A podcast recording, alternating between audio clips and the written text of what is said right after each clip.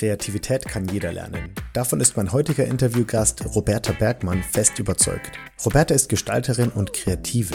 Sie gründete unter anderem der Kreative Flow, zu dem ein Podcast, ein Blog, diverse Publikationen und eine Community gehören. Roberta gilt als Kreativexpertin, war Gastprofessorin für Design und lehrt in den Bereichen Gestaltung und Kreativität. Sie ist außerdem Autorin mehrerer Sachbücher. Detaillierte Infos zu Robertas Schaffen und die Links zu ihren Büchern findest du wie immer in den Shownotes dieser Folge. Wir kamen bereits vor der Aufzeichnung unseres Interviews in einen ziemlichen Redefluss. Aus diesem Grund habe ich dann schnell die Aufzeichnung gestartet, damit du möglichst viel von unserem Gespräch mitnehmen kannst. Also viel Spaß beim Interview mit Roberta Bergmann. Herzlich willkommen zum Gründerdate Podcast. In diesem Format unterhalte ich mich mit Gründerinnen und Gründern und möchte von ihm wissen, was sie damals dazu bewegt hat, etwas zu gründen und was sie täglich antreibt.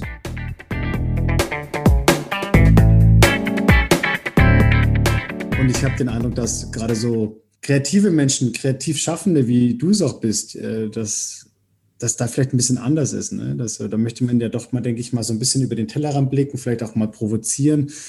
Ähm, gestalterisch sein, aufwirbeln, das sind so zumindest äh, so die Eindrücke, die ich immer habe, wenn ich versuche, mich kreativ zu betätigen. Nun bin ich der absolute Laie. Deswegen die, auch die Frage an dich, Roberta. Ja, wie siehst du denn das? Sind Kreative die Leute, die, die Menschen, die, sage ich mal, die geordneten Strukturen ein bisschen aufpeppeln, auffrischen? Das ist eine gute Frage. Ähm ich würde sagen, ja. Ich hatte neulich auch so ein Gespräch, ähm, was die Aufgabe von Kunst ist. Ich glaube, das war bei Clubhouse ähm, und was Kunst ist. Ich finde das ja immer sehr müßig, darüber zu reden, was Kunst ist und äh, wie man Kunst definiert, weil das, glaube ich, für jeden was anderes sein kann und auch sein darf. Aber wir hatten da die Frage oder ich habe gesagt, dass für mich eben auch Kunst und damit auch Kreativität ist, dass man der Gesellschaft auch den Spiegel so ein bisschen vorhält, wie der Narr früher ähm, im Königshaus, im Königreich, der sich eben sehr viel erlauben durfte und auch immer so ein bisschen der Spiegel der Gesellschaft war, der, der Spiegel seiner Herren. Und ähm, ja, vielleicht ist die Kunst oder die Kreativität auch so ein bisschen der Narr, der, der so sich ein bisschen was erlauben darf. Nicht umsonst gibt es ja auch die Kunstfreiheit. Mhm. Wie sieht denn bei jemandem, der Kreativschaffende ist, so der typische Alltag aus? Wie sieht bei dir der mhm. aus? Also ich glaube, den typischen Alltag eines Kreativschaffenden gibt es nicht. Ich glaube, Kreativschaffende sind je nachdem, was sie machen und je nachdem, wie sie auch so selber persönlich drauf sind, alle unterschiedlich. Also ich glaube, es gibt welche, die auch diesen 9-to-5-Rhythmus äh, brauchen, wenn sie äh, selbstständig sind, freiberuflich sind. Und es gibt welche, die das eben nicht brauchen oder gerade weil sie freischaffend sind, das total lieben, dass sie dieses System 9 to 5 aufbrechen können und eben sagen können, heute fange ich um 12 an und arbeite bis 23 Uhr oder ähm, ich mache es jeden Tag anders oder heute mache ich gar nichts und dafür arbeite ich aber am Wochenende. Ich glaube, das ist jetzt nicht, kann man nicht so klar mhm. sagen, wie, wie Kreativschaffende das machen. Ich kann sagen, wie ich es mache. Also ich brauche tatsächlich so eine Struktur und fange aber das ändert sich auch immer mal wieder. Es gibt so Phasen, aber ich fange relativ früh an, mich an den Schreibtisch zu setzen, so gegen acht, neun, würde ich sagen. Also ich finde das relativ früh. und arbeite dann so bis fünf, sechs Uhr. Also bin ich eigentlich schon bei nine to five, würde ich sagen. Mhm. Ja. Aber ich arbeite zum Beispiel auch am Wochenende, weil ich das ganz angenehm finde, dass es da ruhig ist und ähm, mache dafür in der Woche mal ein, zwei Tage auch frei, spontan, wenn es passt. Also wenn ich sehe, ach, heute habe ich ja keine Termine oder heute läuft es nicht so gut und das, was ich vorhatte, kann ich auch morgen machen und dann nehme ich mir einfach einen halben oder einen ganzen Tag auch frei und das ist dann mein Wochenendtag. Also mhm. da bin ich flexibel. Hast du eine Morgenroutine?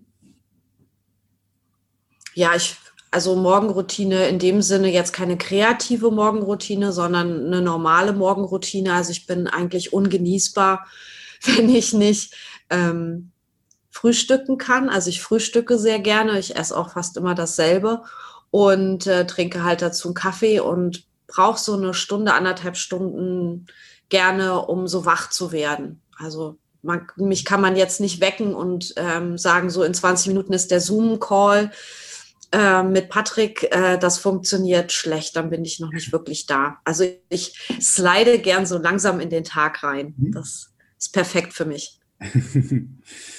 Du hast dir mal, du hast beschrieben auf deiner Webseite noch mir im Voraus schon mitgeteilt, äh, also mich darüber informiert, das klingt so formell, ich würde es gerne anders Ja, ich habe dir ein Memo geschrieben. Ich habe dir ein Memo geschrieben. Ich versuche das jetzt auch abzulesen, aber ich bin einfach zu schlecht im Improvisieren, deswegen. Okay, nee, alles klar. Nee, nee, ich versuche es jetzt nochmal von, äh, von alleine. Und zwar, du hast ja verschiedene Bücher geschrieben, auch unter anderem das letzte, die Praxis des Gestaltens und davor auch schon die Bücher, die Grundlagen des Gestaltens und in der Mitte, das finde ich so, so toll, diesen, den Titel einfach, Kopf frei für den kreativen Flow. Die Frage mhm. an dich, ich glaube, das hast du zwar hier und da schon mal beantwortet, aber auch mal so für die Leute, die bei mir zuhören. Kann man Kreativität lernen? Ja. Wie? Man muss es nur wollen. Also kreativ kann jeder sein, wenn er das möchte. Ist meine Meinung. Mhm. Man braucht so bestimmte Eigenschaften. Man muss neugierig sein, man muss so einen, so einen kleinen Forscherdrang haben, man muss Probleme lösen wollen und ja, man muss bereit sein, auch so, wenn Hürden auftauchen, die zu nehmen und vers versuchen, verschiedene Wege auch auszuprobieren. Das meine ich eben auch mit ähm, Forschen oder mit Experimentieren.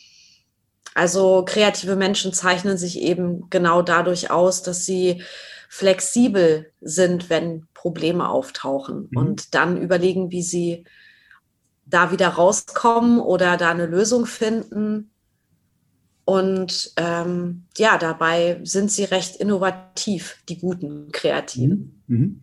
Was macht so Kreativität noch so aus für dich? Also in meiner Wahrnehmung heißt Kreativität, dass mir tausend Dinge einfallen, dass ich tausend Dinge miteinander verknüpfe, dass mir tausend neue Sachen aus dem Kopf schießen und womöglich auch alles zusammen. Wie siehst du das? Genau, würde ich auch sagen. Auf jeden Fall Kreativität ist, wenn man mehr Ideen hat als Zeit die Ideen umzusetzen und wenn einem eigentlich in den unmöglichsten Situationen Dinge einfallen. Das bedeutet ja auch, dass man so ähm, im Hinterkopf die, die Dinge durchdenkt oder durchdenken lässt vom Gehirn. Und ja, Kreativität ist für mich wirklich auch die Fähigkeit, in Situationen eine Lösung zu finden, unkonventionell und mhm. innovativ. Okay. Ähm ich habe mir so eine Frage aufgeschrieben und zwar ähm, Kreativität versus Fokus auf eine Sache. Ich denke mal, damit wir zum Ziel kommen bei irgendwas, was fertig kriegen, mhm. was strukturiert fertig bekommen, braucht es einen gewissen Fokus. Das heißt auch die, die, das bewusste Aufstellen von Scheuklappen in eine gewisse Richtung und der Blick eben auf die Strecke. Kreativität mhm. ist für mich, glaube ich, das Gegenteil davon. Deswegen die Frage, wie lassen sich diese beiden Sachen, der Fokus auf eine Sache einerseits und gleichzeitig auch das Erlauben der Kreativität miteinander verbinden? Ja. Das ist der, äh, der Knackpunkt oder die Gretchenfrage. Und ich glaube, damit kämpfen total viele Kreativen. Ah, das hast du gut, gut erkannt. Also ich glaube, das ist echt schwierig für, für kreative Köpfe, sich zu fokussieren und zu sagen, ich schalte jetzt auch mal diese Ideenmaschine aus und schaue, was ich schon habe und fokussiere mich vielleicht auf eine Idee und setze die auch konsequent um. Also diese Disziplin zu finden, das durchzuziehen, ist, glaube ich, auch nochmal eine, eine Stärke, die man haben muss, um dann erfolgreich kreative Projekte umzusetzen. Mhm. Ich mache mal mein Mailprogramm zu, wa? Alles gut. Sorry. Ich würde ich würd da sogar noch einen Schritt weitergehen wollen. Und zwar bist du ja freiberuflich tätig. Das heißt, du bist ja auch Unternehmerin im weitesten Sinne. Also ja, Unternehmen sind für mich alle, die halt letzten Endes für einen ähm, unternehmerischen Zweck eben Geld verdienen. Das tust mhm. du ja mit deiner Kunst, mit deinem Design, auch mit den ganzen anderen Aufgaben und Tätigkeiten, die du schon so gemacht hast. Dazu können wir auch gleich nochmal kommen. Jetzt mhm. zuvor die Frage, wenn du unternehmerisch tätig sein musst, dann heißt es, du hast eine gewisse Form von Verantwortung, eine gewisse Form von Struktur. Auch da ist es wieder so, es gibt so trockene Aufgaben, die in einer gewissen Regelmäßigkeit, in einer gewissen Frequenz abgearbeitet werden müssen, damit du deine Steuern rechtzeitig zahlst und sonstige Formularien alle passen und was weiß ich was. Wie schwierig ist das für Kreative? Ich glaube, das ist auch wieder keine Frage wie schwierig ist das für Kreative im Gegensatz zu nicht kreativen Menschen oder zu Menschen, die keinen kreativen Beruf haben, sondern die Frage müsste eher anders lauten, beziehungsweise ich würde eher sagen, es ist keine Frage mhm.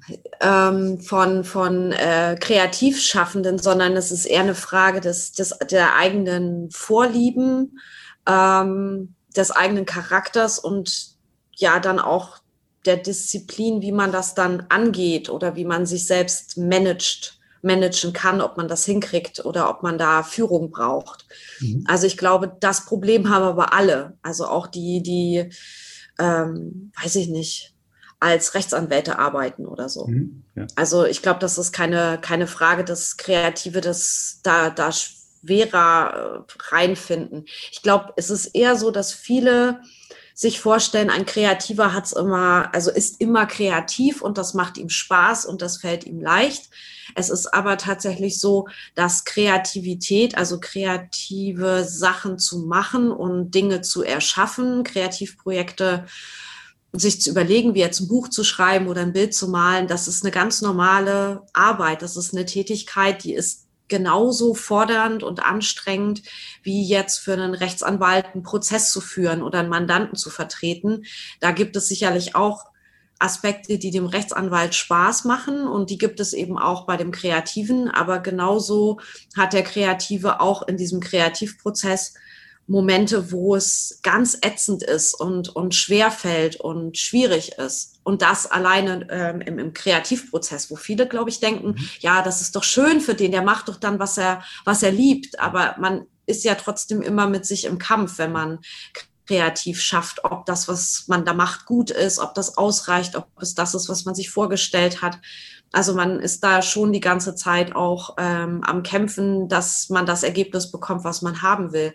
Und auf deine Frage zurückzukommen, wie steht das dann in Relation zu den, äh, ich sage jetzt mal, unliebsamen Arbeiten wie bürokratische äh, Sachen wie Buchhaltung, Steuern, Akquise, Kundenbetreuung und so weiter. Das hängt, glaube ich, dann von demjenigen ab, der das macht. Also ich zum Beispiel finde Steuer gar nicht so schlimm. Also ich rechne ehrlich gesagt gerne aus, was ich verdient habe. Also es ist für mich dann auch schön zu sehen, ähm, dass ich da im Plus bin zum Beispiel. Und das finde ich gar nicht so schrecklich. Und ähm, andere steigen da aber schon gar nicht ein. Die sagen, nee, also auf keinen Fall, das gebe ich sofort ab ich mache nicht mal die Buchhaltung, ich gebe das alles in einem Karton jemanden. Und ich glaube, das ist halt eher so eine Charakterfrage. Mhm. Und wenn man eben was nicht mag, dann sollte man das als Unternehmer unbedingt als erstes abgeben. Ja, kenne ich irgendwie zu gut, ja. Ich meine, also man muss, glaube ich, dazu sagen, wenn du freiberuflich tätig bist, bist du ja nicht gewerbetreibend, was bedeutet, dass du unter anderem gewerbesteuerrechtliche Verantwortungen nicht hast, was ähm, doch schon mal zumindest auf dieser Ebene einiges erleichtert. Andererseits bist du natürlich auch an gewisse Sachen gebunden, wenn du freiberuflich tätig bist. Zum Beispiel, du, du hast nur bestimmte Berufe, wie zum Beispiel künstlerische schaffende Tätigkeiten eben freiberuflich sein dürfen oder freiberuflich sind. Ähm, du darfst aber theoretisch auch jetzt nicht unbedingt großartig Sachen auf Masse verkaufen, in Masse produzieren. Ja, das ist auch so, so ein limitierender Faktor. Da gibt es aber natürlich auch diesen schönen Punkt mit dem Buch zum Beispiel. Ähm, wenn du verlegst oder Autorin bist, dann ist das was anderes. Das gehört dann auch nochmal zu dieser, zu dieser Gruppierung, sag ich mal, der Gruppe der Freiberuflichen. Ähm, Genau, das mal so als kleiner. Und, das, ne? und man kann ja auch beides machen. Also man kann ja auch als Freiberufler ähm, sich trotzdem noch ein, ein, ich weiß das dann, Kleingewerbe anmelden. Also man muss dann halt gucken, dass man jetzt als Künstlerin oder Künstler keinen Ärger bekommt, also dass das noch passt mit der Künstlersozialkasse. Ärger bekommt ist der falsche Terminus. Also da muss man mhm. unter einer bestimmten Grenze bleiben. Aber Gewerbe und freie Tätigkeiten schließen sich ja auch nicht aus. Also wenn man beides machen will, kann man sich ja informieren und dann kann man ja auch beides machen. Mhm, ja, ich mache an dieser Stelle mal gerne ein bisschen Werbung für mein Buch, äh, Die Gründerreise. Ich habe auch ein Buch geschrieben. Mhm. Äh, ähm, mir wurde mal gesagt, ich soll das öfter mal in die Kamera halten. Äh, da geht es unter anderem auch um solche Themen eben, wo ich sage, dass ähm, mhm. dieser, dieser Aufwand, der, denke ich mal, für Menschen, die gerne sich auf ihre Sache konzentrieren möchten, dieser Aufwand, die Themen bürokratisch, aber auch sonst wie hinzubekommen, sind teilweise aufwendig, nicht unbedingt so leicht zu durchschauen. Ähm, und trotzdem ist es halt absolut notwendig, sich damit auseinanderzusetzen.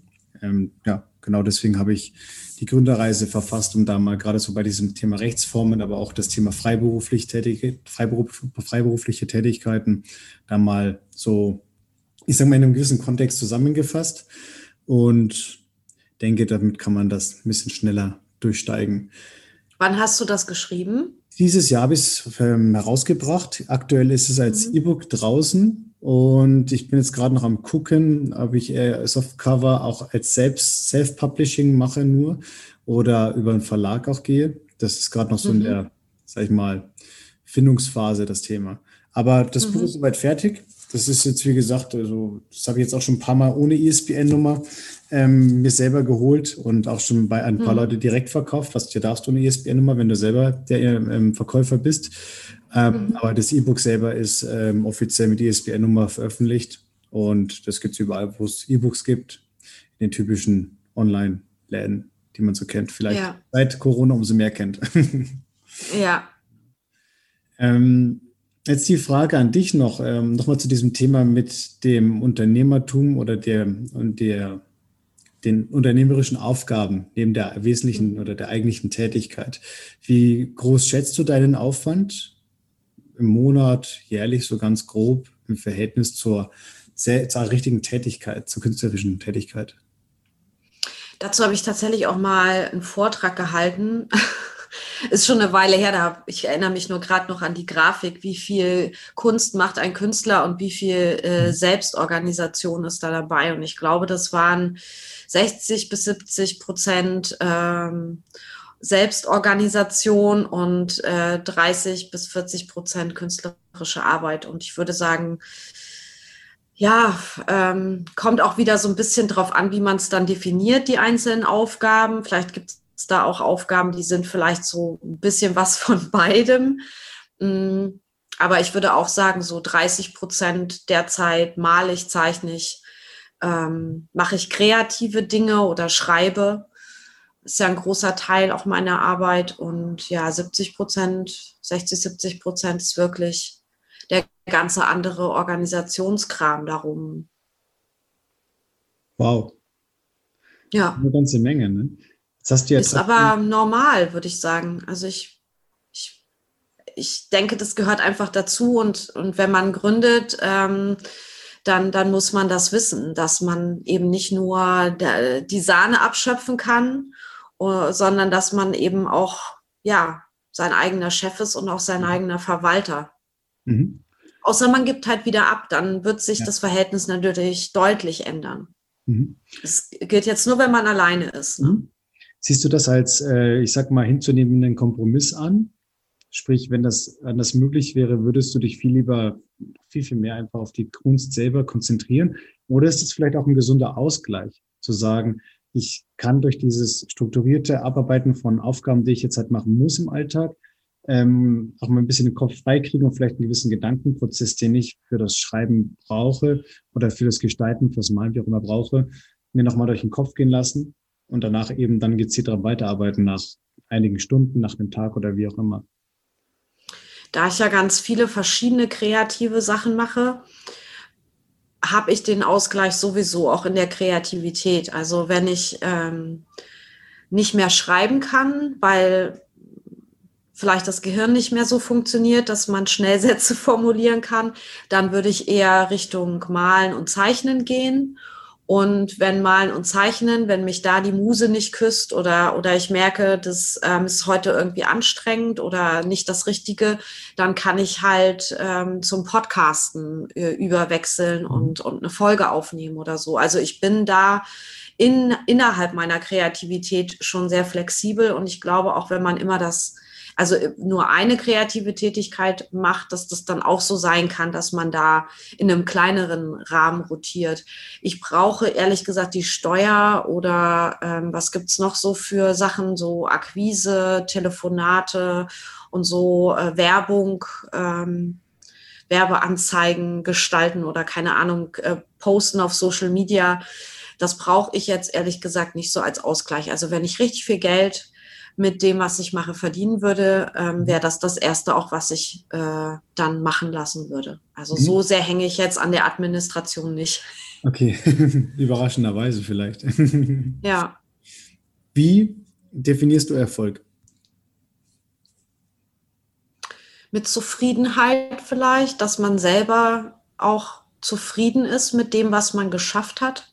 Also so definiere ich es für mich. Mhm. Ich sehe gerade hinter dir dein eines mhm. Buch, auf das ich eh noch mal eingehen wollte. Ich sehe alle ja. Bücher von dir, aber ich wollte gerade auf das eine und insbesondere noch mal eingehen. Und zwar Kopf frei für den kreativen Flow, genau. Ja. Ja, genau. Da ist es. Richtig. Da gibst du ja genau, was auch draufsteht auf dem Titel oder im Untertitel, eben Impulse, mhm. Rezepte. Ja. Für die Entwicklung des kreativen Flows. Ähm, magst du einfach mal wie ein paar Sätzen mal so erzählen, wie es zu diesem Buch kam und was das Buch ausmacht? Also, wie kam es zu dem Buch? Das ist eine gute Frage. Ähm, ist schon so lange her. Also ich wollte auf jeden Fall mal was über, über Kreativität machen. Und es sollte aber gar nicht so heißen, wie es jetzt heißt. Das ist ja immer, wenn man mit einem Verlag zusammenarbeitet, ähm, hat man immer so einen Titel im Kopf, aber meistens äh, ist es dann nicht der finale Titel, weil da ganz viele Leute mitsprechen. Und ähm, ich hatte aber im, in der Einleitung auch was geschrieben über Flow und die Flow-Forschung, weil das zum kreativen Prozess einfach dazugehört. Und als dann mein Titel, also Kreativrezepte sollte das heißen, weil in dem Buch 40 Kreativtechniken vorgestellt werden, die ich als Rezepte bezeichne, weil man sie so ein bisschen ähm, ja wie ein Kochrezept, sage ich jetzt mal, äh, ausprobieren kann in seinem Alltag. Und dieser Titel hat dann aber nicht, äh, ist dann nicht durchgekommen in der Diskussion und dann kam kam die Lektorin drauf, dass man das ja auch, dass man das mit dem Flow verbinden könnte. Und so kam dann kopffrei für den kreativen Flow mhm. dabei raus. Und im zweiten Teil des Buches ähm, geht es auch so um Kreativblockaden. Das heißt, was macht man eigentlich, wenn die Kreativität nicht fließt? Haben wir ja auch schon so ein bisschen angerissen. Ne? Also ähm, sitzt man das dann aus? Mhm. Oder, oder äh, gibt es da vielleicht ein paar Tipps und Tricks, ähm, um auf sich selber zu schauen und zu analysieren, woran liegt es jetzt? Und kann ich das vielleicht selber auch wieder lösen, diese Blockade. Und da habe ich halt so 15 erste Hilfetipps, so ein bisschen auch ähm, humorvoll, so als äh, ähm, Rezeptschein wie vom Arzt layoutet, dass man dann ähm, eine Diagnose bekommt oder sich selber ausstellt oder ich stelle die aus dem Leser, der Leserin und dann ähm, auch eine verordnete Behandlung, was man dann machen kann. Mhm. Das klingt auch, das klingt sehr witzig, ja. Ich finde es ganz toll, dass du da mit ähm, Tipps und Ratschlägen versuchst, den Menschen mal wirklich in diesem sehr, sehr spannenden Thema zu helfen, ja, und sie auch zu inspirieren. Deswegen so mal andersrum gefragt, ähm, was ist denn der schlechteste Rat, der aus deiner Sicht häufig gegeben wird? In Bezug auf was? Das kannst du dir frei raussuchen. Ich würde mal sagen, gerade in Bezug auf dieses Thema Kreativität, der kreative Flow. Uh, der schlechteste Rat, das hat noch nie jemand gefragt, da habe ich auch noch nie drüber nachgedacht. ähm, der schlechteste Rat. Boah, ich glaube, da muss ich passen. Das weiß ich nicht. Alles gut. Ich versuche manchmal mit frechen Fragen die Leute vorzulocken. Aber wenn dir dann noch im Laufe des Gesprächs. Ja, genau. Ich wollte auch sagen, lass mich mal im Hinterkopf mhm. schwelen und vielleicht fällt mir noch was ein. Also ich habe halt bei mir damals, äh, so zum Vergleich einfach mal, ähm, da immer wieder den Rat bekommen, dass ich eben, ich habe Ingenieurswesen studiert, war dann auch als Ingenieur ähm, selber auch äh, im Vertrieb und technischen Service und hier und da tätig. Und der schlechteste Rat aus meiner Sicht, der mir gegeben worden ist, war immer der, dass äh, ich doch bitte nicht äh, diese tolle Festanstellung in diesem Großkonzern äh, aufgeben sollte. Das wäre ja absolut hirnrissig, abgesehen davon, dass ich eh äh, das hier studiert hätte, diesen, diesen, diesen Schwerpunkt auch. Und dann nicht dann auch noch was anderes anfangen müsste jetzt mit damals Ende 20, Anfang 30. Das macht ja gar keinen Sinn mehr, jetzt quasi kurz mhm. Lebensende. denken, ne? So, so kam ja. das rüber. Und dieser Rat, der hat mich im bekannten Freundesarbeitskreis überall, generationenübergreifend auch, also wirklich breit gestreut, sehr heterogen auch ähm, geprägt, begleitet. Und das ist echt ein krasser, krasser, krasser Rat, wo ich immer sage, Leute, den müsst ihr euch auf jeden Fall nicht zu Herzen nehmen, sondern höchstens als Negativbeispiel. Ja, ja. Das ist auch mit einem äh, guten Freund von mir, mit dem Stefan, der war bei mir auch schon im Interview. Der hatte mal gesagt, das ist das Gefährlichste, nicht das Gefährlichste, aber er empfiehlt, dass man sich nicht davon abbringen lassen sollte, wenn man was gründen möchte, was eigenes machen möchte. Denn sich dann zurückhalten lassen von Leuten, die einem dann irgendwie die Bedenken äußern über das Gründen, die aber selber noch nie gegründet haben, ist einfach absoluter, absoluter Humbug. Ja, ja. Angst und Panik gemacht von Leuten, die aus der Unwissenheit heraus das eben äußern, verständlicherweise, mhm. die das aber als Weisheit verkaufen und als Erfahrungswert. Das fand ich sehr, sehr, auch sehr, sehr schade. Auch etwas, was ich sehr oft gehört habe. Genau. Mhm. Ja. Ja, vielleicht als, als positiv ähm, dazu wäre, dass man eben die Leute fragt, die schon gegründet haben. Mhm. Also die, die an einem Punkt sind, wo man gerne hinkommen möchte, dass man die um Rat fragt und nicht die Eltern oder Freunde, Bekannte, die vielleicht in der Festanstellung sind, die erzählen dann immer aus ihrer Perspektive, aber dass man eben Leute fragt, die in der Perspektive sind, in die man will. Mhm. Genau, da ist das ist mit einer der besten Ratschläge wahrscheinlich. Finde ich super, ja. Habe ich auch so gemacht. Also ich hatte mhm. Gott sei Dank auch immer so ein privates Umfeld, das mit einigen sage ich mal, sehr, sehr überzeugten Gründerinnen und Gründern ausgestattet ist und war. Und die Leute, die reden anders, die denken anders. Du kriegst auch sehr ehrlich und nicht irgendwie sehr emotionalisiert dann eben mit, wie das wirklich ausschaut. Das hat mich immer sehr, sehr, ja, auch inspiriert und auch dazu getrieben, eben, dass ich mal mein eigenes Ding gemacht habe, ja, vor einigen, vor einigen Jahren schon. Jetzt habe ich übrigens ähm, noch was anderes, was ich ansprechen möchte gerne. Jetzt hat mir gerade von deinem Buch gesprochen. Du bist auch schon Gastprofessorin für Design gewesen. Mhm. Magst du dazu was erzählen? Ich fand das sehr, sehr beeindruckend. Ja, äh, das ist halt passiert. Also ich war, ähm, ich habe vor 13 Jahren, ist es inzwischen her, angefangen in die Hochschullehre zu gehen. Also ich habe 2005 mein Diplom gemacht als äh, Designerin und habe mich dann schon im Studium und dann nach dem Studium selbstständig gemacht äh, mit meiner ersten Firma Tatendrang Design und habe dann Erfahrungen gesammelt im freiberuflichen Bereich und konnte dann ein paar Jahre später an die Hochschule zurückkehren und habe dort erst einen Lehrauftrag gehabt und dann war eine Stelle frei als wissenschaftliche Mitarbeiterin in den Designgrundlagen. Und dann habe ich die Stelle bekommen, habe das vier Jahre gemacht. Und dann ist eine Stelle frei geworden äh, meiner Chefin. Und ähm, ich konnte die dann ausfüllen. Also deswegen war das auch nur eine Gastprofessur. Ne? Mhm.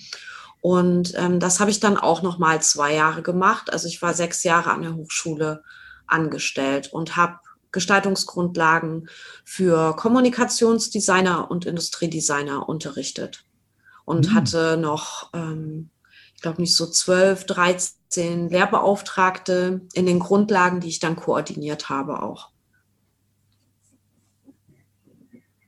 Ja. ist jetzt so eine unspektakuläre Antwort, ne? Ich weiß nicht, ob sie unspektakulär ist. Ich meine, es war auch so ein bisschen so die Frage, wie kamst du zu diesem Job? Und ich habe mhm. ganz, ganz wenige Situationen erlebt, wo dann jemand irgendwie voll die äh, krasse Bond-Story dazu erzählen kann. Aber ich, mhm. nee, ich finde das interessant. Also ich habe niemanden ermordet. Und wenn, dann würde ich das jetzt hier nicht sagen. Richtig, richtig, ja. Ähm, nee, ich finde das, ich finde das einfach sehr beeindruckend, ja, dass du da doch schon so viele Sachen gemacht hattest. Und wie gesagt, auch deine Beschreibung auf deiner Webseite zum Beispiel, die gibt ja auch her, dass da sehr, sehr, sehr viele Sachen schon sind, die du gemacht hast, aber auch, ich sag mal, parallel machst. Ähm, ich würde jetzt gerne noch mal ganz kurz mit dir den Gründerschnellcheck machen, weil wir uns trotzdem schon so langsam dem Ende nähern. Hast du Lust drauf? Ja, ich bin bereit. Super. Also, ich äh, lese vor. Deine Rechtsform. Ich bin solo selbstständig. Wann hast du gegründet? Wann warst du das erste Mal selbstständig? Das erste Mal 2005 und das war eine GBR. Mhm. Wie würdest du deine Tätigkeit heute in einigen Schwer, äh, die Schwerpunkte deiner Tätigkeit heute in einigen Stichpunkten beschreiben? Ich bin Kreativmentorin, Kreativexpertin, Autorin von Kunstdesign, Sachbüchern vielleicht. Illustratorin bin ich noch. Ja. Mhm. Was war denn so eins der Lowlights in deiner bisherigen Karriere als Selbstständige? Ja, das finde ich echt äh, schwer. Also, weiß jetzt auch nicht, wie ehrlich ich sein soll.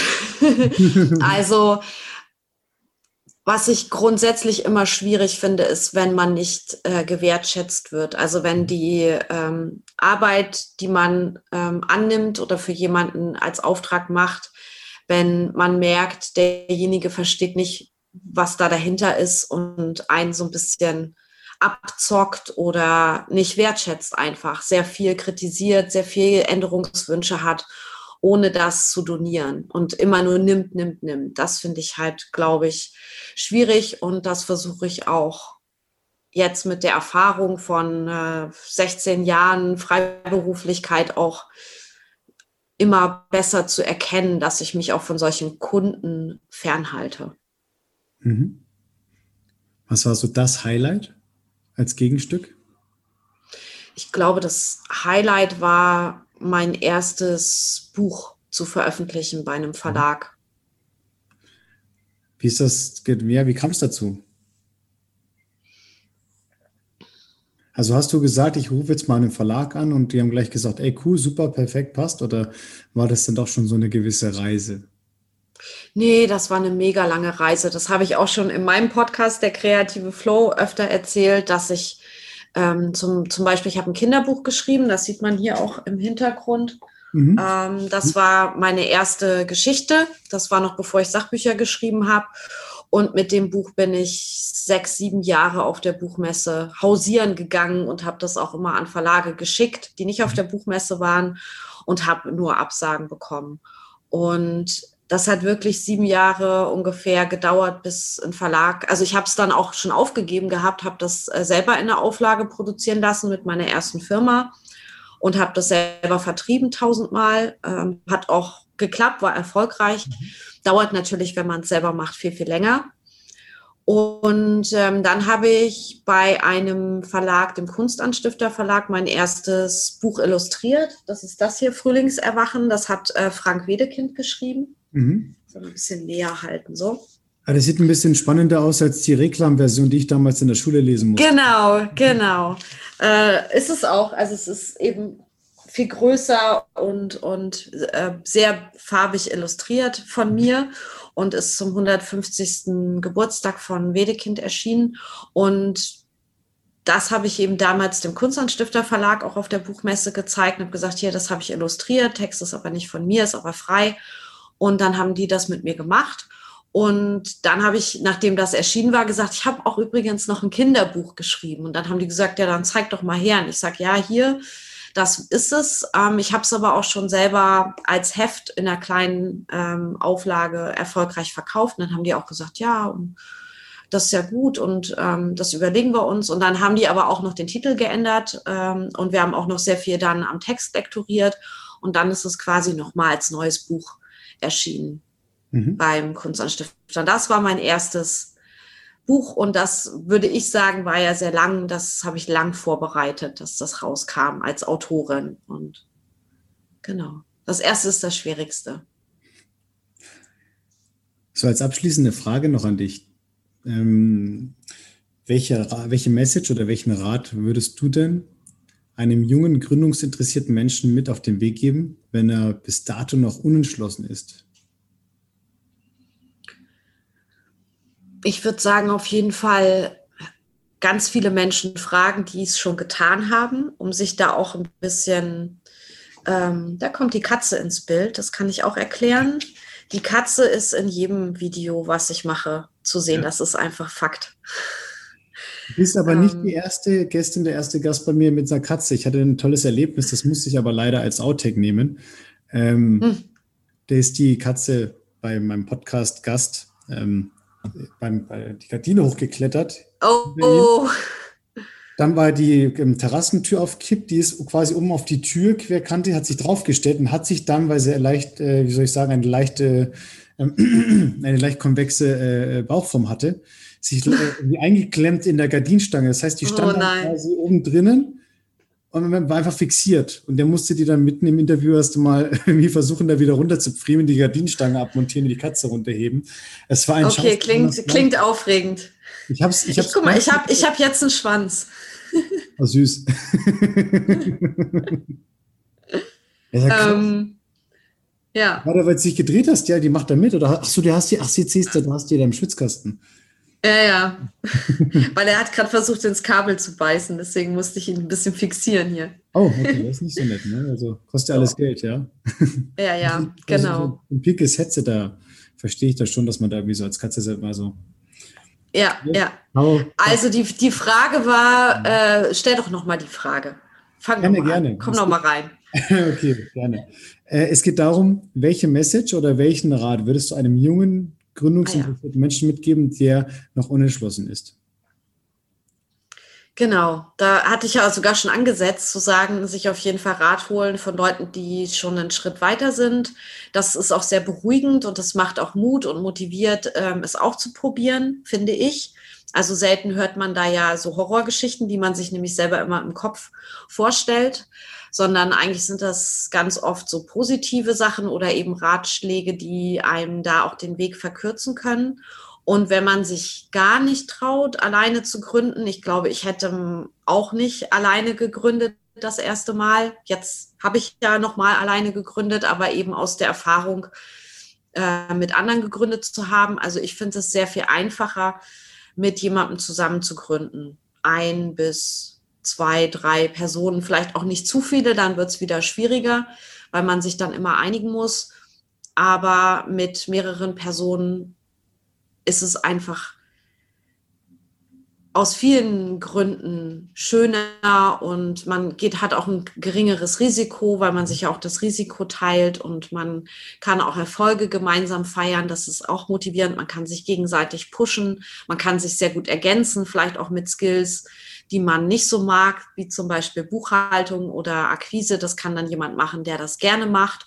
Und man macht dann den kreativen Teil. Also zusammen zu gründen hat halt da sehr viele Vorteile. Mhm. Ich glaube, das war es sogar schon von mir ähm, ja. mit meinen Fragen. Hast du noch ein tolles Zitat oder einen Leitsatz, der dich bewegt, der dich antreibt?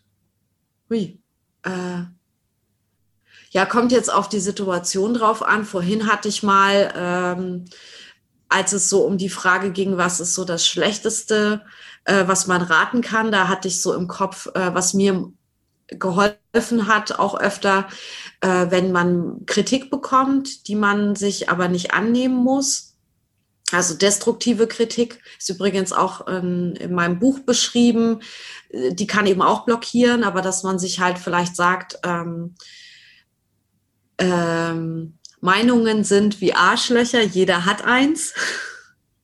Jetzt musst du leider die Folge äh, für Erwachsene machen. Muss ich jetzt nicht explicit machen, deswegen? Oder du musst piepen. Oh Mann, ey. Ja.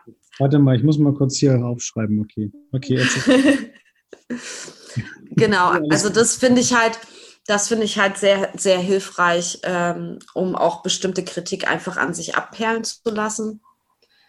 Ähm, dass man da auch selbstbewusst ist und sagt, ja, dann schau halt weg. Ne?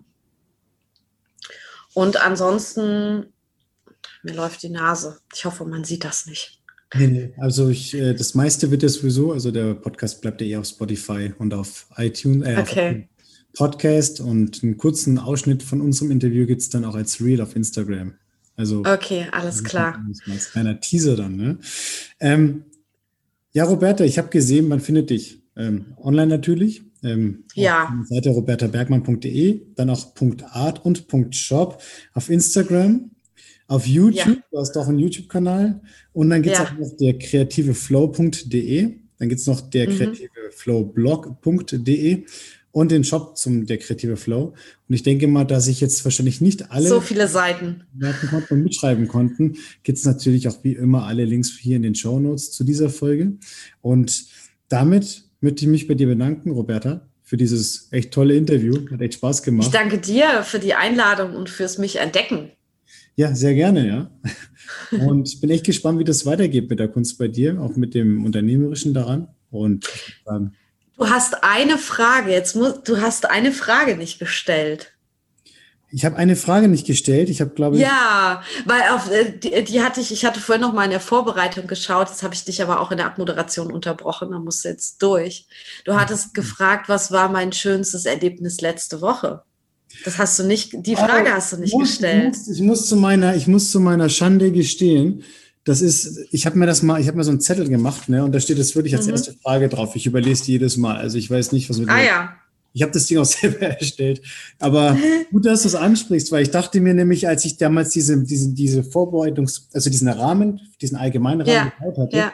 ey, diese Frage ist doch ganz cool, um mal reinzukommen. Und dann habe ich sie so. Ja, eigentlich schon, ne? Ähm, meine Güte, aber wie gut, das habe ich Darf ich die Frage klauen für meinen Podcast? Ja, ich sage auch, wer der Urheber ist. Aber nur, wenn du sie mir auch beantwortest jetzt. Was war denn in der letzten Woche so dein aufregendstes Erlebnis privat, oder? Ja, aber das ist nämlich wirklich mega aufregend, was ich letzte Woche gemacht habe. Und da mache ich jetzt auch ein richtiges Fass auf. Okay. Ähm, ich habe letzte Woche mein Genesis NFT gemintet. Jetzt kommst du. Weißt du, was das ist? Nee. Ich, ich, ich habe hab mich in der Vorbereitung auf deine Folge auch mal, äh, auf, auf, unsere, auf, unsere, auf unser Interview auch mal ein bisschen mit deinem Podcast beschäftigt und mhm. dann habe ich das noch gesehen. Als ich den eingehört hatte, habe ich das gesehen, dass da was mit NFT war und dann kam ich nicht weiter. Ich dachte mir, ist das nicht diese Übertragungstechnologie mit dem Handy? Ähm, genau, das wissen nämlich viele nicht. NFTs, ähm, also NFT heißt Non-Fundable Token. Und ähm, das ist eine ja, sichere Technologie, wo du jede Form der Datei quasi ähm, watermarken kannst. Also du kannst halt ähm, die eintragen lassen auf einer Blockchain äh, und dann kannst du sagen, das ist jetzt mein Original einer digitalen Datei. Und das war ja bisher nicht möglich. Mhm. Also man hat ja, wenn man digitale Inhalte hat, kann man die ja endlos kopieren. Das kann man auch immer noch.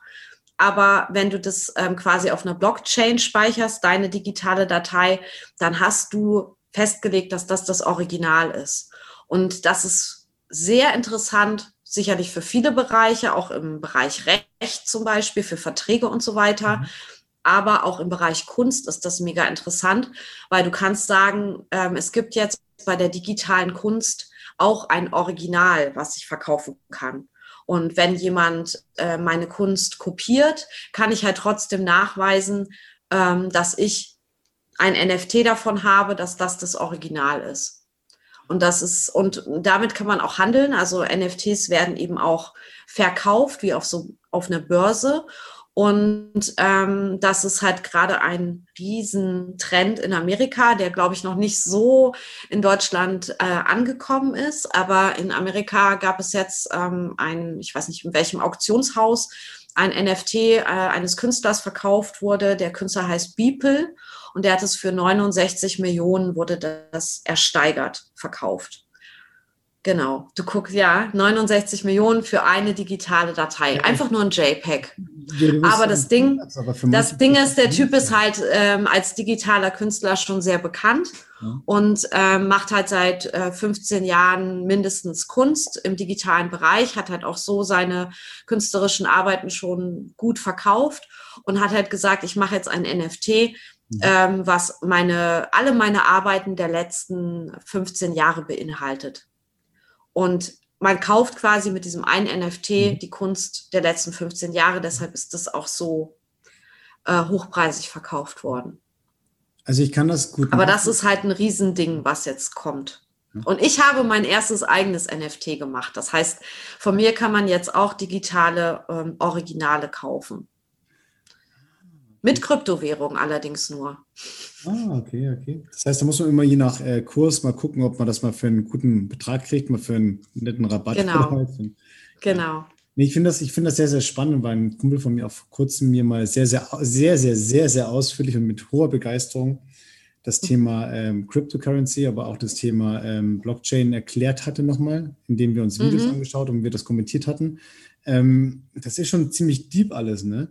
Und ich denke, ja, dass ich habe es auch nicht komplett verstanden, aber es hat dazu gereicht. Mhm. Und das, das Krasse ist, ich habe das halt nicht alleine gemacht, sondern wir haben das gleich mhm. ähm, als Workshop mit äh, der kreativen Flow Community gemacht. Also wir mhm. haben 15 Leute, haben sich gemeldet, haben gesagt, sie wollen das machen. Ich habe gesagt, ja, ich will das auch machen. Ich weiß auch nicht, wie es geht. Wir suchen uns jetzt zwei Experten die das schon können und die haben uns in einem Workshop erklärt, wie man mintet, also wie man NFTs äh, auf die Blockchain lädt. Und dann haben wir das quasi als Gemeinschaft gemacht. Mhm. Letzte Woche. Und das war sehr aufregend. Ich habe sehr wenig geschlafen und sehr viel mit Menschen kommuniziert. ja. Ich finde es echt beeindruckend, ja. Also gerade weil eben durch dieses ganze Digitale auch eine gewisse Form von soll ich sagen, das Fälschen ist viel einfacher, glaube ich, bei fünf mhm. Sachen, ja. Äh, fängt an bei kleinen Icons, bei Logos und so weiter und hört bei ganz großen Sachen auf. Und alles hat halt irgendwie einen gewissen Wert. Neben der mhm. Wertschätzung für die Leistung des Künstlers, genau. Künstlerin eben auch der monetäre Wert, der nicht mehr gegeben ist, wenn man von dir theoretisch auch jedes Kunstwerk, was du digital erstellst, einfach mal mit einem coolen Screenshot klauen könnte. Ja. Macht dann eben genau. aber keinen Spaß. Das macht auch die Kunst, glaube ich, ein bisschen kaputt, ja. Ähm, von daher ja. finde ich das toll, ganz im Ernst, dass wir da auch nicht irgendwie, sag ich mal, polemisch werden mussten, auch in, nicht zu diesem Thema in der Folge, sondern dass da das auch noch so als Highlight von dir kam, ja. Rückwirkend betrachtet, glaube ich, hätten wir da, glaube ich, echt noch viel, viel mehr drüber quatschen können, wenn ich die Frage zu Beginn gestellt hätte. Ähm, Wäre vielleicht das in eine andere Richtung gelaufen, genau. Das denke ich auch, ja. Andererseits denke ich mir, ich habe. Aber es ist mir jetzt auch erst eingefallen. Ich dachte so, hör, da war doch noch was. Unfassbar, ja, dass dir das nicht einfällt als Gast, dass ich meine Fragen falsch irgendwie. Aber ich habe mich auf die anderen, über die anderen Fragen sehr gefreut, weil ich dachte, dass da vielleicht noch ein paar dabei waren, die noch mal ein bisschen was rauskitzeln können. Und jetzt hoffe ich mal, dass doch die Zuhörer, Zuhörer doch ein bisschen was noch äh, mitnehmen konnten. Und jetzt auch, wenn Sie noch mal genau wissen wollen, wie das jetzt ist mit diesem NFT, wie heißt das noch mal alles? NFT Watermark? Genau, also einfach, die können meine Podcast-Folge hören, die heißt Was sind NFTs? Genau. Genau. Und ähm, gibt es äh, auf meinem Podcast der kreative Flow. Und da unterhalte ich mich mit jemandem, der da Experte ist, der Martin Breuer, der ist auch selbstbildender Künstler und ähm, macht auch schon seine eigenen NFTs. Und verkauft aber auch seine ähm, Ölgemälde ähm, okay. in Galerien. Also. Mhm. Mhm. Und dein Podcast gibt es auch auf Spotify und auf iTunes, schräge Apple, äh, Apple Podcast herum. Ja, überall. Also den gibt es wirklich fast überall, wo es Podcasts gibt. Also okay. auch dieser, TuneIn, Amazon hat ja jetzt auch eine Podcast-Plattform. Google auch, oder? Google, genau, da bin ich auch. Also ich, ich glaube, das wird überall verteilt, ordentlich. Okay. Ich habe eine Vermutung, ich glaube, ich weiß, wo du, bei welchem, ähm, bei hm. welchem Publisher du bist. Sag doch mal. Wahrscheinlich bei demselben, wo ich bin, bei Anchor, oder? Nee, ich bin bei podcaster.de.